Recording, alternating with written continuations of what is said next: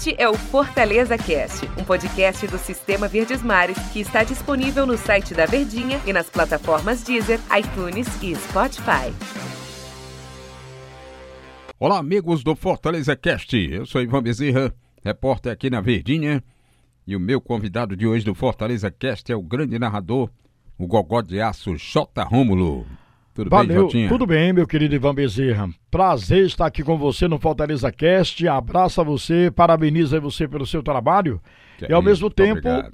um abraço todo especial para a equipe, para os torcedores do Fortaleza que sempre vão lá no site da Verdinha, verdinha.verdesmares.com e ouvem, né, o Fortaleza Cast.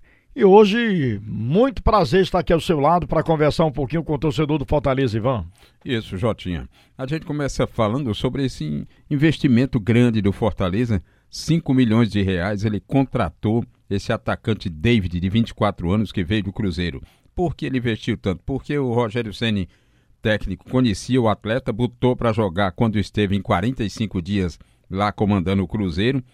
O, o David de 24 anos, foi revelado lá pelo Vitória da Bahia e jogou Cruzeiro também. O Rogério conheceu, colocou é um atacante de lado, que é aqueles ponta antigo, né? Só que ele volta também para recompor, entende bem o sistema de jogo da equipe. Daí o Fortaleza resolveu investir esses 5 milhões de reais para cima mesmo, arregaçando, como diz o Matuto. Esse dinheiro, inclusive, não vai para o Cruzeiro, não. O David já está livre de lá é um dinheiro que vai para o staff do jogador, né? E fica negociado, ele está livre do Cruzeiro, está com a liminar na mão, mas tudo indica que ele não vai perder jamais essa liminar, porque o Cruzeiro passou a dever a ele muito tempo, aqueles mais de três meses, dessa maneira aí. Mas o importante é que o Fortaleza teve bala na agulha para uma aquisição dessa. E é a situação nova que nós vivemos no estado do Ceará, onde os clubes têm condição de fazer um investimento maior para agradar as suas torcidas. Fortaleza contratou cinco atletas, né? O Ceará aí contratou 12, 10, 11, 12. Os dois estão com essa bala na agulha. Fortaleza deu esse tiro agora para sacudir a torcida, trazendo esse atleta, né, Jotinho? É verdade. Muito importante essa transação, né, para a equipe do Fortaleza, para o futebol cearense. É, ultrapassou a transação maior do futebol cearense, que era do Wesley, 4 milhões e meio, né? David 5 milhões. O jogador que o Rogério Ceni conhece, ele deu aval, né, para a contratação do jogador. É um jogador importante, novo ainda, 24 anos, trabalhou com o Rogério Ceni e certamente é um jogador que vai ajudar muito o Fortaleza nessa nessas competições que a equipe do Fortaleza disputa nessa temporada 2020. Exato. E ainda no futuro, quando ele for negociado, né, Fortaleza vai ter participação na venda do jogador. E isso é muito bom porque faz também caixa para a equipe, né? A parte financeira também é muito importante, né, Ivan? É verdade. Ele compra com esses 5 milhões, ele está comprando 45% dos direitos federativos do atleta. E dessa maneira fica é, com um investimento muito bom para ser utilizado depois. O Fortaleza partirá então depois atrás para ver se traz Marcinho, que é um atacante que tá está na China, conhece bem o sistema de jogo do Rogério, mas o fator positivo é esse. O clube e o Fortaleza ainda paga algumas questões trabalhistas, descontou 22 mil e pouco agora no clássico, mas ele vai caminhando para solucioná-las, né? Para ver se quanto mais for resolvendo os problemas extra-campo, mais ele tem condição de formar um time bom. E esse é um pensamento que está se modernizando mais. Porque se pensava antes que não, traga traga jogador aí de qualquer maneira, fique devendo que a diretoria seguinte vai pagar, contrato do jeito que for. Agora não. Os, as contratações são feitas com muito critério, muito pé no chão. O investimento é alto, mas quando o jogador rende, ele acaba se pagando mesmo com o retorno das competições que são atingidas pelo clube, disputadas e o aparecimento de sócios torcedores, que cada vez que há conquistas, esses sócios vêm, aumenta o volume financeiro e dão respaldo para o clube seguir saneado, né, Jotinha? É verdade, Ivan. Essa organização né, que a equipe do Fortaleza está tendo, Ceará também, mas a gente está aqui falando do, do, do Fortaleza, Fortaleza Cast, né? né, que está fazendo com que aquilo que se dizia no passado, né, que os mais antigos diziam, né? Contrate, a torcida paga, e o que é importante é título, não interessa a vida financeira. Hoje, nos dias atuais, ainda bem que a mentalidade né, do, dos dirigentes mudou, né? Eles acordaram para a realidade do futebol. Não se pode viver de pires na mão, né? Pedindo a um, a outro, não. Hoje o time tem que ser, o clube, melhor dizendo, tem que ser uma fonte de buscar a sua própria é, a sua renda, né? É. Não só na bilheteria do estádio, mas com investimentos. E essa forma de investimento, né? Com, comprando jogadores para depois vender, isso é interessante, né? Ele é. vai ter a sua participação, vai ajudar o Fortaleza nas competições e no futuro também vai ajudar entrando a parte financeira na venda. E o Fortaleza, como você citou, tem 45% dos direitos no, no, passe do jogador, na venda do jogador, né? Isso é interessante. Exato. Adquiriu esses 45%.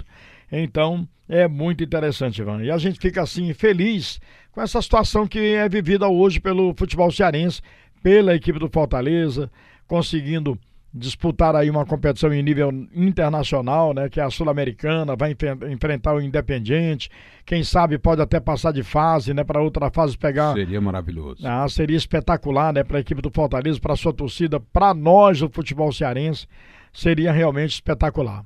Isso, Jotinho, lembrando desse modelo de gestão que a gente tinha no futebol cearense, que o Fortaleza praticamente está se livrando, que era aqui um clube grande do estado, o Fortaleza ou o Ceará, Fortaleza aqui no caso, o que é que ele fazia? Ele procurava um mecenas, que é aquele homem endinheirado, que chegava e despejava dinheiro, porque antigamente na, na economia do país tinha a inflação alta e o overnight, né? Aquele dinheiro, o cara Você tinha muito aí dinheiro, no... né? Deu um mergulho assim do passado, né, Ivan? ah, é. Eu me lembro nos anos 80 e 90 uhum. tinha esse overnight, aí o dirigente do futebol cearense, Ney Rebouças, do Fortaleza, depois o pessoal da Santana Têxtil e outros endinheirados que por lá passaram, Ribamar Bezerra, Raimundo Regadas, eles pegavam aquela aplicação numa noite, aquele overnight, ele rendia a ele uma folha de pagamento todinha. Aí ele pá, pagava e bancava.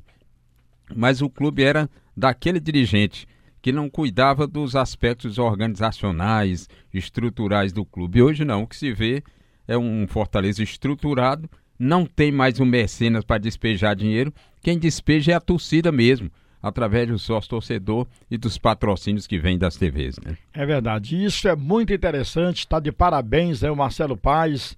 A gente, eu fico assim, é, prestando atenção no que o Marcelo fala, é muito centrado, né, muito lúcido as suas, as suas entrevistas, né?